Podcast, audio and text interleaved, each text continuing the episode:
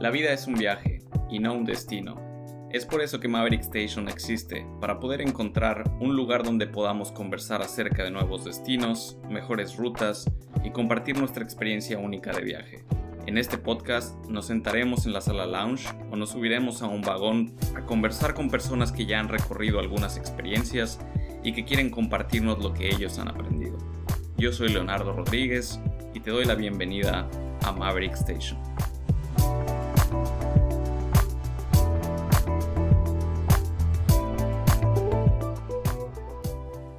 Hey, bienvenidos nuevamente. El día de hoy tengo el placer de presentarles a Carlos Ramos. Él es un buen amigo y cofundador de Maverick Station.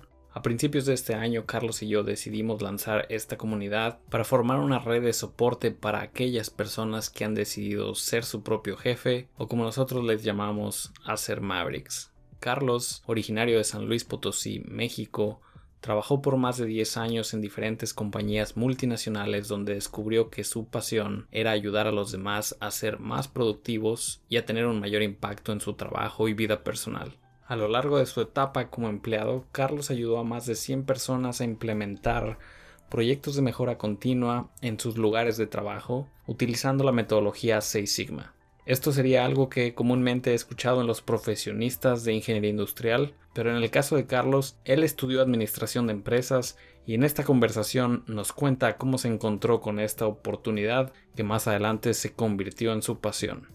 Durante tu etapa como empleado, ¿cuál fue el puesto en el que te sentiste más pleno, más, más satisfecho? Si nos pudieras contar un poco acerca de qué hacías y qué es lo que te gustaba o te hacía sentir así de satisfecho en ese puesto.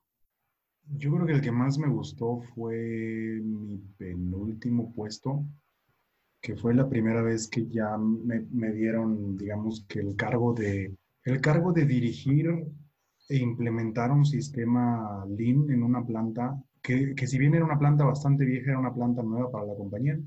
Antes de eso estuve en una parte eh, que era muy similar o que también llevaba esa, esa área que se llamaba Seis Sigma. Entonces la parte de Seis Sigma todos esos dos años que estuve en ese puesto, realmente me dediqué mucho a entrenarme yo y a pasar por muchas experiencias, conocer plantas, conocer mentores, conocer coaches, empecé a, a, mentorear y a, y a coachar proyectos que no es prácticamente, bueno, no es precisamente lo mismo. Todo fue como un caminito. Cuando llegué al puesto de, de, de Lean, que era el, líder de, de Lean del sitio, todo lo que había visto, pues lo podía ver vaciado ahí. Yo siempre he pensado que todas las plantas son como un pequeño Big Brother, si lo quieres ver así como un pequeño experimento, donde ves cómo interactúan las personas y un problema se puede hacer tan grande o tan pequeño o tan sencillo o tan complicado como quieras, dependiendo de las personas que están trabajándolo. Entonces la interacción de las personas, eh, ahí, ahí fue cuando empecé a ver como toda esta parte de, no es precisamente el problema, sino la persona que interactúa con el problema y empecé a experimentar toda esta parte de los diferentes tipos de entrenamientos. Obviamente, pues yo hablaba desde con niveles, o sea, muy, muy, muy abajo hasta niveles muy altos. Todo ese abanico de posibilidades y de yo poder interactuar directamente con cada uno, híjole, se aprende muchísimo. Puedes implementar muchas cosas, pero también la retroalimentación es prácticamente inmediata. Entonces, ese fue el que más disfruté que si bien los, los resultados y todo costaba mucho trabajo precisamente por todo lo, toda la cultura que ya tenía esta planta, se aprende muchísimo, muchísimo. Entonces, eso fue de lo que más disfruté, que todo el mundo me decía por qué me había movido de un mundo corporativo a una planta. Fíjate que me llamó mucho la atención cuando dijiste, no es el problema, sino la persona que ve el problema. ¿Qué, a, a, qué te refieres con eso? ¿Podrías hablarnos un poco más al respecto? Sí, fíjate que es algo en lo que yo creo mucho.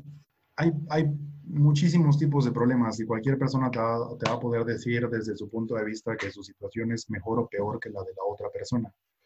Si pusieras a dos personas con perfiles totalmente opuestos en el mismo problema, y yo lo llegué a hacer eh, como, digo, como experimento, porque parte de lo que yo tenía que hacer era ayudarles a cambiar un poquito el chip, te vas a dar cuenta que la persona, por más conocimientos que tenga del problema en sí, siempre, siempre, siempre va a mandar cómo funciona la persona. Si la persona piensa que lo están poniendo a prueba o se siente atacado o siente que, que no creen en él o todas estas inseguridades que van acumulando miedos y hacen su problema más complicado, se le va a hacer dificilísimo. En cambio, si ese mismo problema lo pones con una persona eh, y piensa que el equipo lo puso ahí porque confía en él, su equipo confía en él, tiene, eh, tiene confianza en él mismo, sabe que lo ha hecho, ya tiene una experiencia tal vez de un logro anterior, lo va a llevar muy, muy sencillo. Entonces, la realidad es, yo me daba cuenta de esos, a veces eran problemas bien sencillos, pero terminaban discutiendo entre ellos porque la otra vez lo había volteado a ver feo, que porque si todo este tipo de cuestiones en el que igual no eran las acciones, era cómo lo veía la otra persona. Y es algo en lo que yo creo mucho, realmente la manera en cómo percibimos las cosas afecta totalmente en el resultado y cómo llevamos cómo nos llevamos a nosotros mismos a través de, a través de las situaciones. ¿En algún momento de tu carrera, de tu vida, decidiste dejar la parte de ser empleado? ¿Cuáles son los factores que consideraste para dar este paso? Sí, bueno, finalmente es algo que tenía en la cabeza desde hace años. Cuando empecé mi carrera profesional no lo tenía precisamente claro y, yo estudié administración de empresas, pero me moví a finanzas, luego me moví a Six Sigma, de Six Sigma pasé al Lean, de Lean me fui a la planta. Todo, todo este caminito que, que, recorrí empezó en un punto en el que yo estuve trabajando para la parte de finanzas y empecé a ver que había una manera de hacerles la vida más fácil, de tal vez, em, y, y, con cosas bien sencillitas, ¿no? A veces era un macro en una hojita de Excel donde tenía toda la información que tenía que llevar X eh, proveedor y entonces tú ya metías la información y te daba la respuesta y, te, te, ahorraba cinco minutos. Pero esos minutos, cuando los multiplicas por muchas transacciones que hacíamos al día, pues claro que había un valor. Y entonces se fue corriendo como la, la, voz así de uno a uno, de, ah, no, pues mira, este, Carlos nos ayudó con esto, a ver, velo, y luego con esto, y luego con esto, y luego con esto, hasta que llegó mi jefe, y bueno, ahí fue donde vi que empieza como una bolita de nieve y entonces ya no era nada más yo, ¿no? Empiezan todos los demás también a aportar y de que, oye, Carlos, si le, si le pones esto y si le cambias esto y si le agregas así y ahora la pones acá y ahora le... Y está muy padre porque esa es la parte que yo descubrí, que es no nada más, vamos, sí tiene que haber alguien, tal vez una chispa, pero para que una, una fogata funcione, una chispa sola no funciona, ¿no? Son muchas cosas las que hacen que una buena fogata prenda como prende. Entonces, esa, esa chispa me ayudó a mí para ver cómo, cómo se interactuaba con los demás y cómo realmente pues no era el único que pensaba que se podía hacer mejor y que nos podía hacer la vida más fácil y que podíamos hacer lo que hacíamos pues, más sencillo, ¿no? Y luego pues eso me llevó a, aprender más técnicas y a poder luego ya no solo, no solo aprenderlas para mí y, aplicarlas para mí, sino enseñarlas a alguien más creo que todo empieza ahí, con, con una chispa y las ganas de, querer mejorar las cosas y de querer aportarle a alguien más, porque bien, si bien eran, eran proyectos en los que la persona se iba a llevar su, su certificación a cambio, eran proyectos que eran para el bien de todo un equipo. Eso es lo que más, lo que más me llamó la atención. Realmente está muy enfocado en números y obviamente pues es una organización y es una empresa y tiene que sacar ganancias, pero cuando lo ves del lado de la gente es mucho más grande el, el, propósito que un solo número. Entonces ahí fue cuando, cuando empezó todo esto y por eso me, me gustó toda esta parte de aprender a resolver problemas, aprender diferentes enfoques, aprender cómo, cómo la gente aborda los diferentes problemas.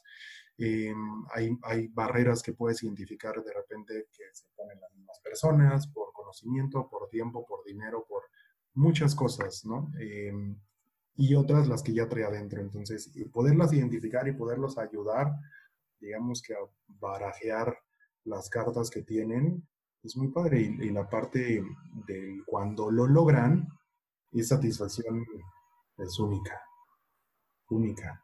Bien, y, el, y al final de cuentas, como decías, es humanizar la parte del trabajo porque lo que observamos comúnmente es que una vez que encontramos una metodología que funciona, empezamos a tratar a las personas quizás como piezas y entonces lo mismo, las mismas personas, el mismo proceso. Y de alguna manera esto es lo que nos hace diferentes como, como seres humanos, ¿no? Que siempre tenemos una necesidad de tener también variedad en, en lo que hacemos, en lo que creamos. Sí, claro, porque incluso hasta, y eso también fue algo que me sorprendió, incluso las personas que tú dices, ok, no, no quieren que le cambies absolutamente nada, incluso esas personas, cuando vieron que las otras podían mejorar su manera de trabajar, se acercaban y, y, preguntan así oye, ¿y algo así no se podrá hacer acá? Entonces, ya que vieron que funciona y ya que vieron que los demás lo, lo, persiguen, tal vez se abren un poquito más a decirte, tal vez sí me gustaría que esto, que esto mejorara. Em, y eso está, está muy padre. Carlos encontró su pasión y una razón para emprender su propio negocio. Pero emprender no es un camino fácil. ¿Cuáles han sido los retos que Carlos ha enfrentado en esta transición? Como emprendedor, ¿cuál es el cambio que te gustaría, que te gustaría hacer? Como emprendedor, así con lo que aprendí de manera sistemática, todos los problemas, todos los sistemas, computadoras, máquinas, todo se puede mejorar si mejoran las personas que están alrededor. Al final de cuentas, esa máquina, ese proceso, ese problema, lo creó y lo va a solucionar una persona. Si esa persona puede solucionar primero la manera en cómo lo está pensando, se le va a hacer mucho más sencillo solucionar el problema que venga en adelante. Y entonces, el hecho de que las personas puedan ver a sus problemas de una manera distinta y que puedan lograr un cambio principalmente para ellos, hace un impacto muchísimo más grande porque mientras la persona pueda cambiarlo, la manera en la que lo está pensando, va a poder modificar todo lo que tiene alrededor. Y es algo en lo que creo firmemente. ¿Qué me gustaría cambiar? La manera en cómo abordamos nuestros problemas, la manera en cómo llevamos el día a día. Y sobre todo algo que no sé si es algo muy arraigado de México, pero en México tenemos la frase de que no tranza, no avanza. Y creo que esa, esa frase es algo que hace mucho, mucho, mucho daño. Realmente funciona totalmente distinto. Si vieras las historias de éxito de las personas que han creado las empresas más grandes, pues no fueron precisamente porque transaron, fueron porque crearon algo que les servía a los demás y que funciona, ¿no? Entonces creo que es un concepto muy, muy triste que tengamos esa, esa frase y realmente me gustaría cambiar eso. Realmente la manera de avanzar es ayudando al otro y creando cosas que funcionen y viendo la manera en que mejorar. Y para mejorarle a los demás, tienes que empezar por ti. Entonces, prácticamente eso es lo que, lo que busco. Como, como emprendedor ahora, ¿qué habilidades has necesitado desarrollar o has desarrollado? Ser más paciente. Yo he sido, siempre he sido muy impaciente y he querido ver resultados, no precisamente rápidos, pero, pero sí acciones que llevan a algo como inmediato, ¿no? O sea, que puedas ver algo tangible. Y esto, este proceso me ha, me ha ayudado mucho a ser paciente, a aprender que lo importante es el proceso y no, no solo la meta final y que pase y que suceda porque ¿qué valor tendría entonces hacer todo lo que hacemos, ¿no? Si las cosas pasan de inmediato. Y entonces el hecho de ser paciente y disfrutar el proceso, subidas y bajadas, eso es, creo que es lo que más he aprendido. Ah, tenía uno de mis, que yo les llamo mis senseis o mis gurús, siempre me decía, siempre me decía esa frase, me decía, despacio que llevo prisa, paso a paso, despacio que llevo prisa. Y nunca se me olvidó porque me la repetían mucho y me decían, eres muy acelerado, déjalo, ¿no? Es un proceso, tienen que caerse y levantarse, paso a paso. Y, eran, y era, esa frase nunca se me olvidó, hasta la fecha la, la ocupo y es real, ya cuando lo aprendes y aprendes a disfrutar el proceso, se ven las cosas de una perspectiva bien diferente, pues no solo es la meta, sino el camino. ¿Cuáles son algunas otras cosas que te han ayudado a desarrollar habilidades o a seguir adelante ahora que eres, que eres emprendedor? El hecho de poder pensar en el porqué de las cosas. No nada más en el qué quieres lograr, sino el por qué. Yo hace años, por ejemplo, les comentaba, por ejemplo, a mi equipo de trabajo, me importa mucho el por qué y yo me, yo me tardaba tal vez más en explicarles las cosas o decirles qué era lo que quería lograr porque les explicaba el por qué. Y el, y el hecho para mí de poderles explicar el por qué era muy importante. Para un operador explicarle, por ejemplo, el hecho del por qué es importante un tornillo, a veces en aspectos de seguridad, por ejemplo, para la industria automotriz, un tornillo puede ser la diferencia entre llegó sano a su camino o salió volando el asiento por la ventana y, falleció una persona. Igual aplicado para cualquier cosa. Y sobre todo, voy a lo mismo para nosotros, preguntarte el por qué. Hay una herramienta muy, muy famosa que usan los japoneses de Toyota, que son los cinco porqués, pero eran muy enfocados precisamente a un, a un proceso, ¿no? un solo porqué bien aplicado para lo que haces es un cambio totalmente radical para la manera en cómo hacemos las cosas. Ese es, creo, creo el, mecanismo más poderoso que he visto hasta ahorita. Además de la definición del porqué, también es tener ese porqué presente en cada iteración. Ahorita que decías el ejemplo de el tornillo en la, en la, línea de producción, una persona que está en la operación de poner ese, tornillo en esa unión y que es tan importante que va a hacer quizás la diferencia entre la vida y la muerte, siendo muy drásticos en algún accidente. Lo difícil a veces es tener presente eso cuando está haciendo esa operación 50, 60 veces por hora, seis días a la semana, entonces ahí se vuelve bien complicado mantenerse porque bien presente y que lo haga operación por operación. Y no es muy diferente quizás de, lo que nos sucede a nosotros, ¿no? Nuestros días, horas del, del, día van pasando y pasando y pasando y a veces es bien difícil tener presente nuestro porqué y hacemos muchas cosas mecánicas y se nos puede ir por ahí algunas, algunos momentos que pudimos haber aprovechado mejor si lo tuviéramos bien presente, ¿no? Sí, claro. De hecho, yo por eso hago mucho la similitud de lo que yo veía en una oficina, en un equipo de trabajo, en una planta, como un pequeño experimento y cada uno me reflejaba el hecho de cómo era afuera. Entonces, eso que, eso que olvidamos, ese, ese por qué que lo olvidamos, esa exactitud que le ponemos a las cosas o esa manera de dejarlas a la deriva, es la manera en cómo interactuamos afuera.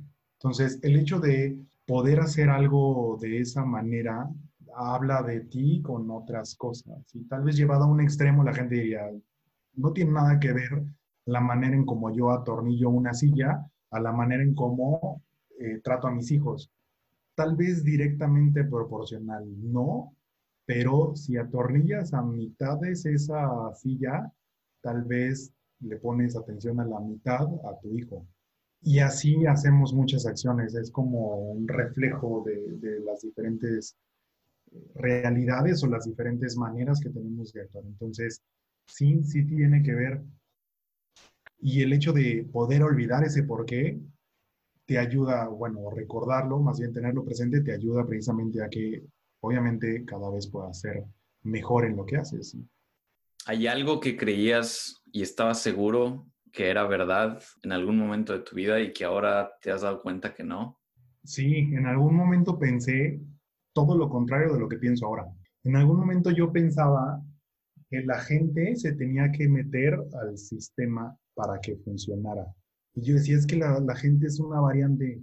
Y, y, si, y cuando empecé con este rollo de las estadísticas y los números y todo esto, empecé en un punto en el que dije, ok, la gente tiene que aprender a levantar esa estadística. Entonces empecé a pensar que el sistema es más importante que la persona. Y me di cuenta que no, porque precisamente ese sistema lo hacen las personas. Es como, por ejemplo, si, la, si te pones a pensar es absolutamente todo lo que tienes alrededor lo creó alguien. Ese alguien creó una máquina, ese alguien creó un proceso, ese alguien creó N cantidad de cosas. Entonces, te das cuenta que la idea era totalmente errónea. Yo pensaba que el sistema es que es que la gente tiene que entrar al sistema y no, nada que ver. Entonces, por eso ahorita defiendo tanto esta, esta idea. Y tal vez más adelante me equivoque otra vez y diga, no, sí tenías razón. Pero realmente en mi experiencia es, la persona es lo más importante. no hay, no hay, no hay de otra. La persona es lo más importante y, realmente la, la, idea de la persona crea los problemas a su alrededor o los soluciona. Así funcionamos. En esta última parte de la conversación con Carlos Ramos, nos cuenta un poco más acerca de él y nos dice quiénes lo han influenciado en su forma de ver la vida.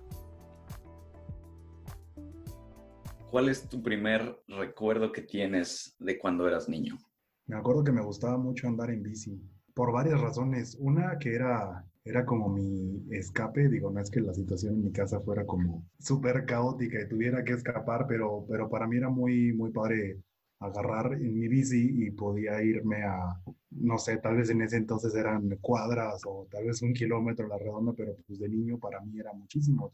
Por donde yo vivía había era una, era una colonia que tenía, bueno, es una colonia que tiene todavía pasillos y esos pasajes eran como cada uno era distinto y pues conforme se iba avanzando eran, cada uno tenía como su personalidad, me gustaba mucho y era más que nada así como me gustaba explorar y era como tiempo para mí. ¿Qué es lo que prefieres uh, tomar, té o café? Café, always. ¿Tienes algún ritual para tomar café? Viene también desde mi, desde chiquitito en mi casa siempre, siempre, siempre, siempre el primer olor de la mañana ha sido café. Puta, y ahí sí, desde chiquitito, desde que nos levantaban para ir casi, casi al kinder, el primer olor de la casa siempre era café, porque mi papá toma café desde que tiene, no sé, 15 años, desde que estaba para, la, para estudiar para la carrera. Entonces se acostumbró al café. Entonces en mi casa no hay un día que no haya café y el día que no haya café es porque pasó algo. Ritual, hasta ahorita no. Realmente Gracias a Dios sigo disfrutando del café de mi padre. Lo único que hago es, me gusta mucho el café, pero no me encanta que sea muy caliente. No soy mucho de bebidas muy calientes.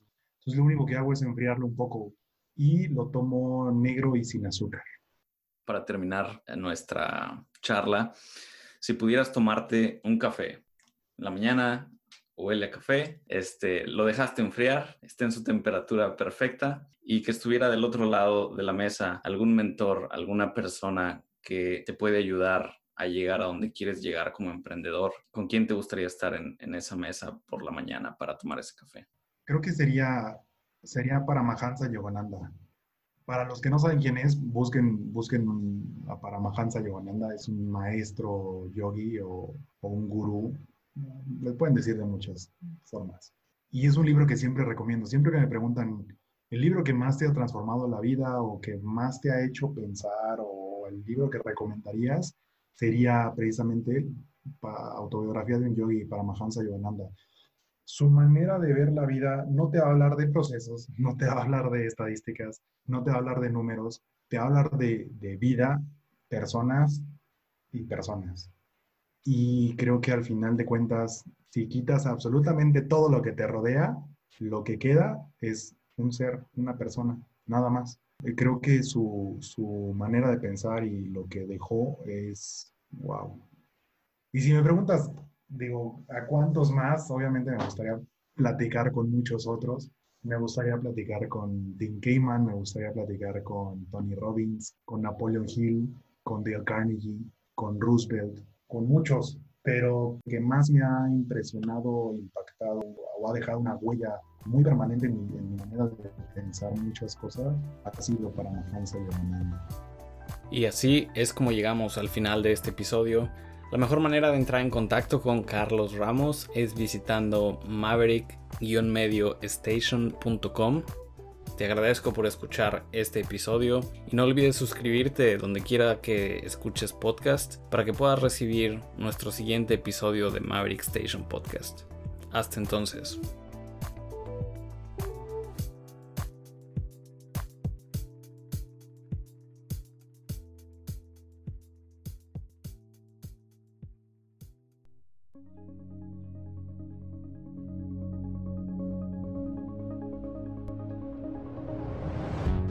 Station es una comunidad para personas que han decidido ser su propio jefe. Llámales emprendedores, artistas, freelancers o filántropos. Estas personas crean sus propios proyectos, ponen sus reglas y cumplen sus sueños.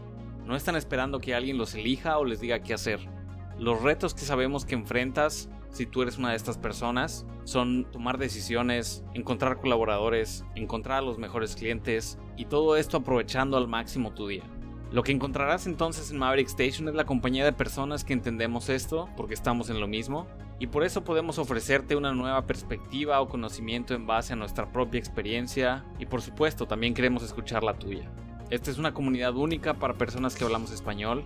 Es única porque no solo se trata del lenguaje, sino de los aspectos culturales que nos unen. Y el principal propósito es apoyarte en tu crecimiento personal y profesional, el cual encontrarás solamente mientras trabajas en tus proyectos.